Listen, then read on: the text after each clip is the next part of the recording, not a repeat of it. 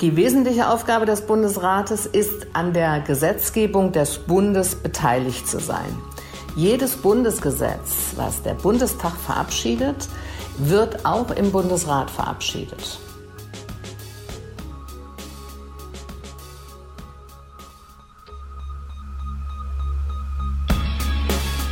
In guter Verfassung. Der Grundgesetz-Podcast.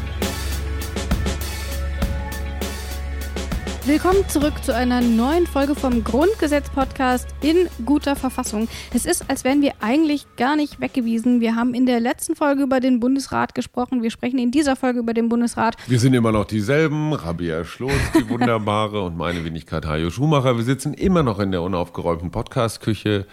Ja, und machen einfach weiter. Und unsere Expertin ist sogar auch dieselbe. Genau, denn wir haben in der letzten Folge über Brigitte Zypris gesprochen, ähm, mit Brigitte Zypris gesprochen. Und wir machen Über sie haben wir viel zu wenig gesprochen. Das stimmt ich. Das ist nämlich eine, äh, ich kenne sie schon ganz, ganz lange noch aus niedersächsischen Zeitungen, äh, Zeitungen, Zeiten, als sie in der Staatskanzlei von Gerhard Schröder damals Ministerpräsident war. Das ist mal eben schlanke über 20 Jahre her. Und dann war sie Staatssekretärin bei Otto Schily, was, äh, was einfach schon mal eine Goldmedaille an sich verdient hat, weil Otto Schily sagen wir mal so, in seiner sehr speziellen Art der Menschenführung mh, konnte er nicht so zeigen, dieses empathische Miteinander. Und dann ist sie irgendwann Bundesjustizministerin geworden und war sie dann nicht nochmal kommissarische Bundeswirtschaftsministerin? Genau, sie ist, glaube ich, für Sigmar Gabriel dann. Genau, als Sigmar. Gabriel Außenminister wurde, Genau. als Martin Schulz den irgendwie abhanden kam. Ja, Na so gut. war das. Tja, Geschichte. Spannend. Da, Ja. Das heißt, wir müssen eigentlich, wir können uns den Einspieler über Brigitte Zypris auch sparen, denn wir haben ja Komm. jetzt, wir wissen jetzt schon, wer sie ist. Genau, Artikel 52 wird sie uns jetzt einordnen oder guckt sie nochmal zurück? Sie guckt nochmal zurück. Denn es ist ja nun so, ähm, wir haben festgestellt, wir, es hat uns ziemlich viel Freude bereitet, über den Bundesrat zu sprechen.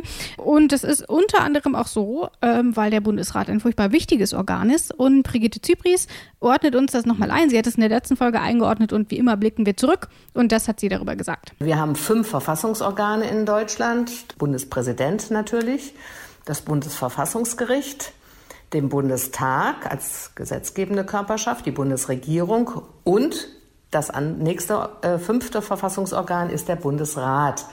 Das heißt also, der Bundesrat, die Länder haben eine sehr exponierte, sehr hohe Stellung im Verfassungsgefüge der Bundesrepublik Deutschland. Und dementsprechend gibt es jetzt auch mehrere Artikel, die sich damit befassen, wie der Bundesrat funktioniert und was die Aufgabe des Bundesrates ist. Und da knüpfen wir auch nahtlos an. Wir sprechen nämlich in dieser Folge über Artikel 52 und Artikel 53 und Artikel 53a. Und in diesem ersten Artikel, also in dem 52er, da geht es um den Präsidenten oder um die Präsidentin des Bundesrates und was es damit auf sich hat. Das hören wir jetzt am besten einfach mal rein. Wir hören hier Absatz 1 und Absatz 2 so in einem Rutsch, weil Absatz 1 ist wirklich richtig, richtig kurz. Und dann können wir da nochmal genauer drüber sprechen. Absatz 1. Der Bundesrat wählt seinen Präsidenten auf ein Jahr. Absatz 2. Der Präsident beruft den Bundesrat ein. Er hat ihn einzuberufen, wenn die Vertreter von mindestens zwei Ländern oder die Bundesregierung es verlangen. Der Bundesrat wählt seinen Präsidenten auf ein Jahr, steht hier. Ähm, aktuell ist das Daniel Günther von der CDU. Der ist nämlich Ministerpräsident in Schleswig-Holstein und Schleswig-Holstein hat eben aktuell den Sitz inne. Ähm, ab dem 1. November diesen Jahres übernimmt dann Brandenburg den Vorsitz. Da ist noch nicht ganz klar, wer das wird. Die wählen nämlich erstmal im September noch. Genau, und da ist dann die Frage, wie ist das eigentlich, wenn die keinen Regierungschef, keine Regierungschefin bis dahin gewählt haben? Dann macht es der alte kommissarisch, oder? Genau, ähm, die alte Ja, Regierung wollte- ist ja immer noch so lange im Amt, bis eine neue Regierung dann tatsächlich mal in Kraft getreten ist. Das heißt, dort wäre das dann, gehen wir jetzt, sagen wir jetzt einfach mal, es bleibt Herr Woidke. So, das wäre die eine Perspektive. Oder es wird jemand vollkommen anderes. Aber ich frage mich ja, warum eigentlich nur auf ein Jahr? Also wenn wir uns angucken, was wir sonst so für, Naja. für Turnusse, Turnusse, Turni, Turn, Turnar? was wir sonst so für einen Turnus. Turnus haben. ähm, da ist es nämlich vier Jahre, fünf Jahre, sowas. Und hier ja, ein Jahr. und das ist natürlich was Besonderes, weil erstens machen wir 16 Bundesländer und irgendwann sollte Mhm. jeder, äh, jedes so zu Lebzeiten einer Generation mal drangekommen sein. Und äh, ich glaube, das Kennzeichen des Bundesrates ist ja ein permanenter Wechsel. Weil überall wird irgendwo gewählt, äh, die Mehrheiten verändern sich ständig, zumindest theoretisch. Das heißt, dieses Gremium ist das, wie soll man sagen, das volatilste von allen, aber dadurch vielleicht auch das Spannendste. Ne? Ja. Also es sind ja immer wieder neue Mehrheiten. Du weißt nicht, wer gewinnt diese Wahl, wer gewinnt jene Wahl. Überall wird immer gewählt. Mal mit zwei, mal jetzt um sechs Stimmen. Äh, also das, und insofern ist da letztendlich Tempo Teil des Prinzips. Mein Doktorvater Karl Rudolf Korte hat mal gesagt, Politik ist Entschleunigung, also Tempo rausnehmen. Deswegen auch zwei, drei Lesungen pro Gesetz und erstmal ein Ausschuss und dann nochmal hier eine Anhörung und da irgendwas. Also nicht sofort aus jeder Tagesaktualität ein Gesetz machen, dann werden wir nämlich irre. Und ich finde das ganz schön, dass du, ich sag mal, den Bundestag eher als Entschleunigungsinstanz hast und den Bundesrat so als etwas agile und wechselhafte und vielleicht auch so, so eine Shakti-mäßige äh, äh, Länderkammer. Gefällt mir gut. Unterschiedliches Tempo, wie ein gutes Musikstück. Und deine Begründung ist vollkommen richtig. Ähm, Ich denke, das hat damit zu tun, dass man gesagt hat, man will einen möglichst schnellen Durchsatz haben. Es ist ja erstens ist es eine große Belastung für denjenigen, der Bundesratspräsident ist. Das ist eine sehr große Zusatzbelastung. Deswegen will man das nicht so lange ausdehnen und man will eben auch damit sagen, dass die Länder turnusmäßig alle relativ schnell drankommen. Also als das Grundgesetz gemacht wurde, gab es ja noch keine 16 Länder sondern fünf weniger. Und ähm, das sind dann aber ja trotzdem äh, elf Jahre gewesen, innerhalb deren man dann erst wieder drankommt. Und wenn man das dann noch länger machen würde, dann hätte man ja einen, einen Turnus von 20 Jahren. Und das ist ja wirklich schon eine sehr lange Zeit. Aber man muss auch sagen, die Wahl ist dann auch tatsächlich eher Formalie, denn es steht nun mal eben fest, welches Land den Sitz übernimmt. Es gibt eine gewisse Reihenfolge und dann wählt man halt den Vorsitz. So, aber eigentlich steht ja schon lange fest, Ja. wer das wird. Von daher, das ist dann quasi eher so, ein, so eine offizielle Bestätigung, würde ich gerade mal stopp, sagen. Stopp, stopp, stopp, stopp. Jetzt mal kurz einen Fall. Wir erinnern uns, das ist noch gar nicht so lange her, an die Folge, wo es um Bundestagspräsidium ging. Und wir haben da auch über die erfolglosen Versuche der AfD gesprochen, äh, einen Vizepräsidentinnensitz zu ergattern. Ja. Dafür braucht man eine bestimmte Mehrheit im Bundestag, den die AfD nicht bekommen hat. Nur mal angenommen, bei den Landtagswahlen in diesem Jahr im, in den neuen Bundesländern gäbe es einen AfD-Ministerpräsidenten oder eine Ministerpräsidentin. Könnte es sein, dass diese gute Ordnung von wegen immer der Reihe nach und äh, wir stimmen nur pro forma ab, dass die dann durchbrochen würde? Ich meine, es ist bislang äh, schwer vorstellbar, dass eine, AfD, dass eine AfD die Wahl gewinnt, kann man sich vorstellen, aber dass sie einen Koalitionspartner finden, der mitmacht, das kann man sich jetzt nicht so Ja. richtig vorstellen. Nur mal gesetzt den Fall. Konntest du dir vorstellen, dass dann das Gesetz, das Gesetz der Serie oder dieses automatische, jetzt sind die aber dran, beibehalten wird? Oder würden dann die anderen sagen, nö, die nicht? Also ich habe jetzt na, natürlich, äh, hilft dort immer die Geschäftsordnung. äh, das ist Mhm. die immer. du natürlich Ja, die habe ich hier offen. inhaliert hast. Und hier steht in Abschnitt 2 Organe und Einrichtungen des Bundesrates in Paragraph 5 Wahl des Präsidenten und der Vizepräsidenten. Der Bundesrat wählt ohne Aussprache für ein Jahr aus seinen Mitgliedern einen Präsidenten und zwei Vizepräsidenten. Endet das Amt des Präsidenten oder eines Vizepräsidenten vorzeitig, so soll innerhalb von vier Wochen eine Nachwahl stattfinden. Ich würde das nun so verstehen, dass ich zwar, dann nehme ich zwar das Land, aber in der Regierung gibt es ja nicht nur dann eine Partei, in dem Fall die AfD, sondern es wäre den Mitgliedern des ähm, Bundesrates durchaus möglich, auch einfach zum Beispiel dann den Vizeminister zu ernennen und den zum Präsidenten des Bundesrates zu machen. Und das wäre dann, keine Ahnung, CDU, SPD, I don't know. Ja. So, so würde ich das verstehen. Ähm, Ja, was super. tatsächlich Lass uns doch mal passiert, abwarten. was tatsächlich passiert, Wir senden dann ja bestimmt immer noch. ja, aber was tatsächlich passiert, wenn der keine Mehrheit findet, weiß ich ehrlich gesagt nicht. Warten wir ab. Wir gucken mal, was passiert, meinst du? Ja. Okay, dann machen wir das doch so. Dann gehen wir aber jetzt erst einmal weiter, denn ähm, wir haben das jetzt erstmal hier. Der Bundesrat, der hat um die zwölf Sitzungen, Pi mal Daumen plus minus. Gibt mal Sondersitzungen und so. Und es ist eben die Aufgabe des ähm, Präsidenten oder der Präsidentin, diesen Bundesrat dann eben einzurufen. Äh, das ist das, was hier in Absatz 2 steht. Und der hat ihn insbesondere einzurufen, wenn die Vertreter von mindestens zwei Ländern oder die Bundesregierung es verlangen. Das heißt, es gibt sowieso Sitzungen, die finden sowieso statt, sagen wir mal einmal im Monat. Mhm. Und ähm, wenn dann nach Grundgesetz nochmal zwei Länder sagen, hallo, wir brauchen hier eine extra Sitzung oder die Bundesregierung ja. sagt, ähm, wir brauchen hier mal ganz schnell äh, das, das, das, Gesetz, ähm, dann muss der Bundesratspräsident eben eine zusätzliche Sitzung einberufen. Und ich habe mich eben schon ein bisschen auf die Geschäftsordnung bezogen und auch dort habe ich mal einen Blick reingeworfen. Und in der Geschäftsordnung hat man sich übrigens dafür entschieden, dass selbst auf dem Wunsch eines einzelnen Landes mhm. der Bundesrat mhm. zusammentritt. Ähm, aber welche Aufgaben hat denn der Bundestagspräsident abgesehen davon? Der noch? Bundesratspräsident wahrscheinlich. Ja, der Bundesratspräsident. Es wird nicht besser. Ich dachte das jetzt jedes Mal falsch. der Bundesratspräsident. Was macht er denn noch außer Sitzungen einberufen? Äh, darf der nach Europa fahren? Hm. Du guckst mich so fragend an. Nee, ich weiß die Antwort. Du weißt die, aber ich nicht. Du lässt mich wieder hängen. Ja.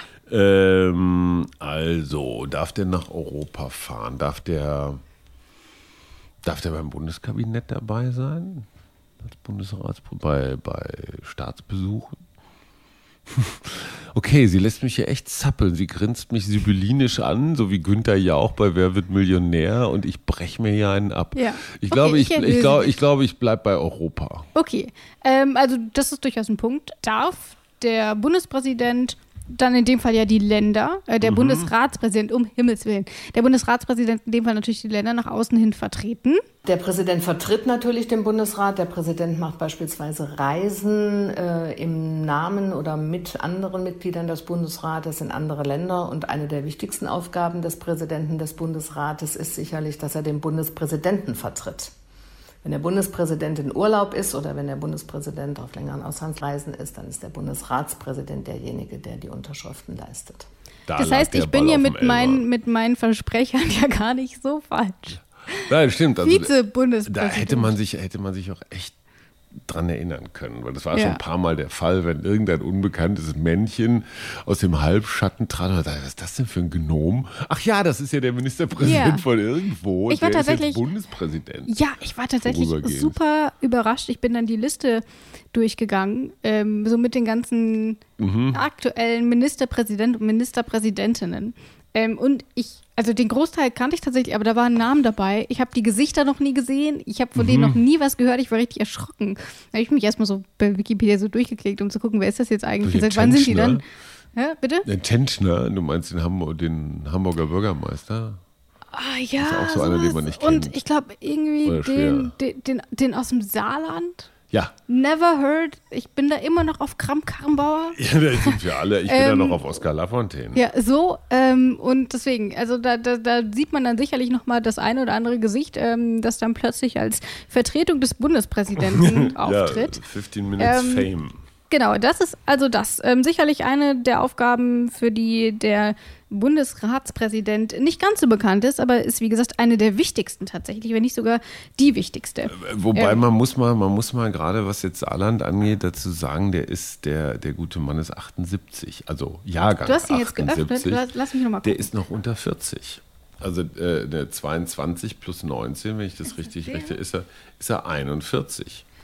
Tobias ähm, Hans ist es. Tobias Hans, ja genau. Ja. Und 22 plus 19 ist 41. Also das, der ist einfach, könnte man sagen, hey, der ist nicht mit Plattenspielern, Videokassette groß geworden. Und, ich, und das ist ja wiederum, guck mal, Helmut Kohl war 36, als er Ministerpräsident von Rheinland-Pfalz war. Und, und, und ich finde, wir können uns gerne mal wieder ein paar jüngere Kräfte in der Politik äh, leisten. Und insofern, Daniel Günther ist ja auch so einer, der, glaube ich, auch ja. gerade so um die 40 ist. Der war ja auch richtiger Shootingstar. Also ein bisschen genau. vergleichbar mit Weil, glaube ich. Weil ist da, glaube ich, einen Tacken älter. Der ist gerade 60 geworden. Der war so ja, ruhig aber, äh, und der war Aber so trotzdem, die Länder sind immer noch mal eine Chance, dass da so ein bisschen so, so relative Jugend nach ja. oben. Insofern nehme ich das mit den graugesichtigen Gnomen sofort zurück. so, jetzt wissen wir also zumindest auch. Jugendliche Gnome. Ja, jetzt wissen wir zumindest auch, wer Ministerpräsident des Saarlandes ist. Es ist Tobias Hans von der CDU. Er ist 41. So, haben wir das zumindest auch mal ein bisschen zur Allgemeinbildung beigetragen. Ja. Ähm, aber zurück hier zu unserem Grundgesetz, denn ähm, über den Bundespräsidenten und auch über dessen Stellvertreter werden wir dann auch noch mal sprechen, nämlich dann in dem Artikel, in dem es auch tatsächlich um den Bundespräsidenten geht. Es ist nämlich schon alsbald Mhm. Ich glaube, irgendwie so 54 oder so dürfte das dann schon sein. Äh, auf jeden Fall, dort werden wir dann auch nochmal genauer darauf eingehen. Jetzt aber erstmal Absatz 3. Absatz 3. Der Bundesrat fasst seine Beschlüsse mit mindestens der Mehrheit seiner Stimmen. Ergibt sich eine Geschäftsordnung. Er verhandelt öffentlich. Die Öffentlichkeit kann ausgeschlossen werden. Ich finde, das ist erst einmal sehr, sehr simpel, die Mehrheit seiner Stimmen. Das sind also mindestens 35 Stimmen. Wir mhm. haben in der letzten Folge schon gehört, dass insgesamt 69 Stimmen im Bundesrat aktuell vertreten sind. Äh, bekommt ein Beschluss weniger Stimmen, dann ist er entsprechend abgelehnt. Ähm, hinzu kommt, das kennen wir schon aus dem Bundestag, ähm, dass wir diese Geschäftsordnung haben. Auf die haben wir uns auch schon bezogen. Mhm. Ähm, und außerdem, das kennen wir auch schon aus dem Bundestag, verhandelt der Bundesrat öffentlich. Das heißt, da kann man sich anmelden, da kann man oben auf der Tribüne Platz nehmen. Ist wesentlich kleiner mhm. als im Bundestag. Ähm, das heißt, äh, wenn, wenn dort viele Leute kommen, wird es wahrscheinlich schnell eng. Grundsätzlich ist es aber auch so, die Öffentlichkeit kann ausgeschlossen werden. Das finde, ist dann zum Beispiel bei Personaldebatten und so. Mhm. Ähm, aber auch hier ist nicht die Regel und passiert wahrscheinlich ähnlich häufig ja. im Bundestag. Ne? Genau. Das ist also das. Wenn du da keine weiteren Fragen zu hast, dann würde ich das einfach so Nö. im Raum stehen lassen. Das mhm. ist, wie gesagt, nicht sonderlich hochtrabend. Ähm, und stattdessen gucken wir uns Absatz 3a an. Absatz 3a. Für Angelegenheiten der Europäischen Union kann der Bundesrat eine Europakammer bilden, deren Beschlüsse als Beschlüsse des Bundesrates gelten. Die Anzahl der einheitlich abzugebenden Stimmen der Länder bestimmt sich nach Artikel 51 Absatz 2. Jedes Bundesland entsendet einen Vertreter in die Europakammer, die im Übrigen mhm. auch öffentlich verhandelt, also genauso wie der Bundesrat auch. Und ich habe mir mal angeschaut, wer da so drin sitzt. Und dabei ist mir aufgefallen, dass das Verhältnis von Frauen und Männern in diesem Falle doch ja, bescheiden ist. Im Bundesrat sind knapp 40 Prozent Frauen anwesend. In der Europakammer sind nur drei von 16 Mitgliedern hm. weiblich, also nur 18 Prozent. Und das ist jetzt vielleicht nicht das ausschlaggebende Argument für die Europakammer, aber erschreckend fand ich es ehrlich gesagt trotzdem. Ja. Wobei man ja immer nicht genau weiß, ist das eine Momentaufnahme oder ist es ein Dauerzustand. Ne? Ja, Wir haben genau. ja gesagt, gerade Bundesrat wechselt dann auch mal zügig, also das kann dann in zwei Jahren schon ganz anders aussehen. Beim Bundestag oder bei Landesparlamenten ist es für vier, fünf Jahre festgeschrieben. Genau. Hier besteht Hoffnung, sagen wir es so. Genau. Ähm, anyway, was macht denn die Europakammer unabhängig jetzt erstmal ihrer Besetzung? Ähm, die berät natürlich zu Europathemen, also die berät eben zu Beschlusssachen mhm. aus Brüssel ähm, und kann dann eben auch entsprechend dazu Stellung nehmen. Und an diesem A hinter dieser 3, das ist ja Absatz 3a, erkennen wir eben auch, dass dieser Absatz nachträglich eingefügt mhm. wurde, wie wir es ja auch schon häufiger gesehen haben. Also ganz schön mächtig, ne? Weil Beschlüsse als Beschlüsse des Bundesrats gelten. Diese Europakammer ist praktisch der Bundesrat ist praktisch der verdichtete Bundesrat sozusagen. Ja. Also das ist ein, ein mächtiges Gremium und wenn ich das richtig sehe, auch das einzige, also Europakammer, ist das so eine Art Ausschuss? Genau, es ist ein Ausschuss. So, ähm, ein ganz schön mächtiger Ausschuss. Das zeigt natürlich auch, und dass die Länder, dass die Länder großen Wert darauf legen, ähm, dass das Thema Europa äh, nicht an ihnen vorbeizieht. Genau, das ist ja durchaus auch was, was wir schon aus dem, aus dem Europa-Artikel kennen. Also mhm. auch hier wieder Artikel 23, der ja auch nachträglich eingefügt wurde. Da ging es ja ähm, vorher nicht um Europa in Artikel 23 ähm, und mittlerweile wird dort eben auch relativ viel auf die Beteiligung der Länder eingegangen. In diesem Artikel und hier sehen wir dann eben auch, wie das dann eben tatsächlich stattfindet, nämlich in der Europakammer, in diesem Europaausschuss. Und Brigitte Zypris erklärt auch nochmal, äh, das wurde eingeschoben und was hat es damit auf sich? Aus der Tatsache, dass der Absatz später eingefügt wurde, wie Sie richtig sagen, kann man ja schon schließen, dass er dann eingeführt wurde, als Europa eine größere Rolle spielte. Also das Grundgesetz ist ja von 1949, da war Europa noch nicht in dem Sinne präsent, wie es das heute ist. Und als es wichtiger wurde, hat man dann gesagt, auch der Bundesrat ist da stärker zu beteiligen, weil natürlich auch Gesetzgebungskompetenzen der Länder betroffen sind durch europäische Gesetzgebung. Und deswegen hat man gesagt, man macht eine extra Europakammer, die tagt dann vielleicht auch mal öfter, als der Bundesrat tagt und ähm, darf ähm, ja, sich da beteiligen, darf die Meinungen des Bundesrates da mit der Bundesregierung ver verhandeln. Klingt so ein bisschen, darf die Meinung des Bundesrates mit der Bundesregierung, klingt so ein bisschen so un, ungleichgewichtig, oder? So von wegen, die dürfen auch mal was sagen und dann können sie aber auch wieder nach Hause gehen. Äh, oder? Schon, ja. Naja, ähm, inwiefern ich glaube, das Frau tatsächlich. Zypris hat das als Juristin einfach nur zart formuliert. Aber wir sehen ja, dass das auch etwas, was wir in Artikel 23 gelernt haben, ähm, wann, was das tatsächlich für ein Einfluss ist, den die Länder dort haben, Mhm. inwiefern deren Stellungnahme berücksichtigt werden muss, inwiefern überhaupt ähm, die Länder mit involviert sind. Das sind ja alles Dinge, ähm, die durchaus geregelt sind. Und ich weiß noch, ich meine mich zu erinnern, dass wir da relativ lange drüber gesprochen hatten und auch das Gefühl hatten, dass sie es mit Artikel 23 ganz schön gut gemeint hatten. Das waren irgendwie sieben Absätze Mhm. oder so. Ja, ja. Genau, also da ähm, gibt es auf jeden Fall dann die Möglichkeit, dort durchaus mitzuarbeiten und dass man das hier extra nochmal verankert hat, zeigt ja auch nochmal, ja, ein bisschen so auch die Ernsthaftigkeit, so würde ich das schon auch bezeichnen. Ja. Und da sehen wir ja auch hier, auch dort wieder Stimmen muss mindestens die Mehrheit sein ähm, Ja. und dann muss man dann eben halt schauen, ähm, wie man das macht. Gehen wir also mal ein bisschen weiter und hören mal rein, was in Absatz 4 steht. Absatz 4. Den Ausschüssen des Bundesrates können andere Mitglieder oder Beauftragte der Regierungen der Länder angehören. Das heißt, es sind nicht zwangsläufig die, die auch im Bundesrat, sitzen. sind. Das heißt, ich sitze im Bundesrat meinetwegen als Ministerpräsident, kann aber in den Ausschuss meinen Fachminister, Staatssekretär oder sonst irgendeinen Delegierten meiner Regierung schicken. Aber es müssen Mitglieder oder, ach, interessant, oder Beauftragte. Okay. Das finde ich halt insofern jetzt interessant, weil dann trägt man dem Ganzen eben, wie es bei den Ausschüssen im Bundestag eben auch ist, Rechnung, dass eben nicht jeder zu allem alles weiß, ähm, sondern dass man dann halt eben auch äh, Leute mit einer gewissen Fachexpertise dahin schickt. So, ja, haben wir das doch auch hinter uns. Ja. Wir sind aber noch nicht fertig, denn wir haben ja hier noch den Artikel 53 und was da drin steht, das hören wir jetzt, das sind drei Sätze, das heißt, den hören wir auch einmal in einem Rutsch durch. Die Mitglieder der Bundesregierung haben das Recht und auf Verlangen die Pflicht, an den Verhandlungen des Bundesrates und seiner Ausschüsse teilzunehmen. Sie müssen jederzeit gehört werden. Der Bundesrat ist von der Bundesregierung über die Führung der Geschäfte auf dem Laufenden zu halten. Drei Sätze, wir gehen die einfach mal der Reihe nach durch. Äh, Die Bundesregierung kann und muss in manchen Fällen an den Sitzungen des Bundesrates teilnehmen. Das ist ja etwas, worüber wir am Ende der letzten Folge schon ein bisschen spekuliert haben. Darf die Bundesregierung teilnehmen? Muss sie es vielleicht sogar? Und hier sehen wir, sie haben erstmal das Recht und auf Verlangen eben auch die Pflicht teilzunehmen. Das heißt, und ohne Verlangen können sie auch schwänzen. Das heißt, wenn der Bundesrat nicht sagt, zack, ihr kommt, und wenn die Bundesregierung sagt, ach nö, heute brauche ich irgendwie nicht. dann schicken sie wahrscheinlich irgendeinen einen Schranzen. so ungefähr. Aber tatsächlich ist es natürlich sinnvoll, dass die ähm, Bundesregierung auch Politiker Klar. in den Bundesrat schickt. Das sind ja dann in aller Regel oder sehr oft sind es ja Gesetze, die die Bundesregierung eingebracht hat und die die Bundesregierung dann quasi vor dem Bundesrat erläutert und wo sie darum bittet, dass der Bundesrat zustimmt. Und insofern hält man da solche Reden, wie man sie auch im Bundestag hält, wo man darum bittet, dass der Bundestag den Gesetzen zustimmt. Ist eigentlich wie Bundestag nur kleiner.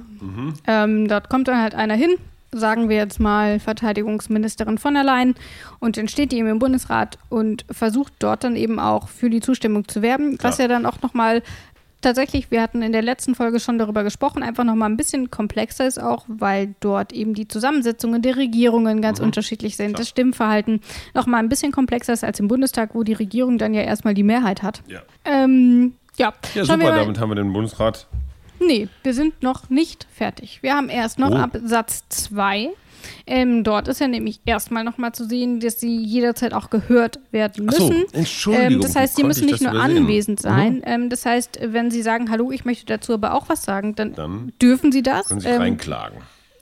Ja, ich glaube, so weit wird es nicht kommen. Mhm. In der Regel lässt man sie dann sicherlich lieber einfach reden. Ähm, und dann haben wir aber noch den dritten Satz. Denn der Bundesrat ist von der Bundesregierung über die Führung der Geschäfte auf dem Laufenden zu halten. Das heißt, das Ganze ist keine Einbahnstraße. Ähm, auch der Bundesrat muss entsprechend informiert werden. Und wie sich das Ganze dann ausgestaltet, das hören wir noch einmal von Brigitte Zypries. Die Bundesregierung muss den Bundesrat laufend informieren über das, was sie beispielsweise auch außenpolitisch tut, ähm, über andere Dinge, die in Planung sind und so weiter und so fort. und so weiter und so fort. Ich finde, das hat sie sehr schön zusammengefasst. Aber da sieht man eben, es gibt einige Bereiche, dort muss eben der Bundesrat auch entsprechend informiert werden. Eben insbesondere bei den Themen, wo die Länder eben sowieso schon involviert sind. So, und ich finde, das zeigt aber auch, und das ist ja etwas, was wir von Brigitte Zypries ganz am Anfang dieser Folge nochmal gehört haben, diese Verfassungsorgane, die sind alle ziemlich verzahnt, die arbeiten mhm. miteinander mhm. und eins kann gar nicht ohne den anderen. Ja. Die sind alle in, in ihrer Form wichtig ähm, und das finde ich, es ist nochmal ein sehr schönes Konstrukt, das uns die Grundgesetzmütter und Väter da irgendwie geschaffen haben. Absolut. Ähm, und wir haben ja auch, das war in der letzten Folge gehört, dass das nicht unbedingt üblich ist, dass man nochmal so ein Kontrollgremium hat, wie wir es mit dem Bundesrat haben. Nee, und wir sagen auch immer, äh, die Mühlen malen so langsam und blablabla. Aber in Wirklichkeit äh, ist dieses Konstrukt ähm, schon schlau und es hat sich einfach auch bewährt. So, genau. Bam. So, Bam. Wir kommen zu unserem letzten Artikel in dieser Folge, nämlich zu Artikel 53a, der offensichtlich eingeschoben wurde. Ähm, und was da drin steht, wir hören jetzt erstmal in den ersten Absatz rein. Absatz 1. Der gemeinsame Ausschuss besteht zu zwei Dritteln aus Abgeordneten des Bundestages, zu einem Drittel aus Mitgliedern des Bundesrates. Die Abgeordneten werden vom Bundestage entsprechend dem Stärkeverhältnis der Fraktionen bestimmt. Sie dürfen nicht der Bundesregierung angehören. Jedes Land wird durch ein von ihm bestelltes Mitglied des Bundesrates vertreten. Diese Mitglieder sind nicht an Weisungen gebunden. Die Bildung des gemeinsamen Ausschusses und sein Verfahren werden durch eine Geschäftsordnung geregelt, die vom Bundestage zu beschließen ist und der Zustimmung des Bundesrates bedarf. Der gemeinsame Ausschuss, das ist etwas, ich glaube, das hört man jetzt ehrlich gesagt nicht so super häufig. Nee. Weißt du, was, wofür der zuständig ist? Was macht er? Ähm, ich übergebe die Frage zurück. Okay, ich habe da was ausgearbeitet und ähm, meine Kollegin Isabel Wob ist es, die das Ganze einmal äh, uns näher bringt. Bislang ist der gemeinsame Ausschuss noch nie zusammengekommen. Das liegt daran, dass er sich nur im Verteidigungsfall konstituiert. Den hat es seit Bestehen des Grundgesetzes nicht gegeben. Dennoch haben die Mütter und Väter den gemeinsamen Ausschuss für solche Situationen vorgesehen. Er springt ein, wenn zu erwarten ist, dass sich der Bundestag nicht schnell genug zusammenfinden kann, um Beschlüsse zu fassen. Genauere Regeln diesbezüglich finden sich in Artikel 115e des Grundgesetzes. Auch die Befugnisse des gemeinsamen Ausschusses werden dort geregelt und in einer späteren Folge genauer behandelt. Der gemeinsame Ausschuss besteht aus 48 Mitgliedern. 32 davon stammen aus dem Bundestag, 16 somit aus dem Bundesrat. Für jedes Bundesland zieht hier ein Mitglied in den Ausschuss. Wer für den Bundestag im gemeinsamen Ausschuss sitzen soll, wird von den Abgeordneten des Bundestags entschieden. Die Sitze werden entsprechend der aktuellen Fraktionsgröße vergeben. Außerdem dürfen die Mitglieder nicht der Bundesregierung angehören. Das erklärt auch, wieso wir davon ehrlich gesagt noch nicht wirklich was mitbekommen haben. Das ist für den Verteidigungsfall. Ja. Ähm, das steht ja dann auch etwas konkreter in Absatz 2. Die Bundesregierung hat den gemeinsamen Ausschuss über ihre Planungen für den Verteidigungsfall zu unterrichten. Die Rechte des Bundestages und seiner Ausschüsse nach Artikel 43 Absatz 1 bleiben unberührt. Das Ganze ist tatsächlich für den Verteidigungsfall gedacht und es bedeutet eben auch, dass dieser gemeinsame Ausschuss bislang noch exakt niemals mhm. zusammengekommen ist. Ähm, aber wir erinnern uns nochmal an die Rechte aus Artikel 43, die ja auch hier genannt werden. Die Bundesregierung darf und muss teilweise an den Sitzungen teilnehmen. Außerdem müssen sie auf Wunsch auch gehört werden, was natürlich im Verteidigungsfall sicherlich wichtig ist, würde ich Klar. glauben, dass man auch nochmal mit der Bundesregierung sitzt. Aber dieser gemeinsame Ausschuss ist eben dazu da, um im Verteidigungsfall, falls der Bundestag nicht mehr zusammenkommen kann, quasi trotzdem noch irgendwas, ähm, sowas ähnliches dann noch zu haben. Mhm. Das ist also das.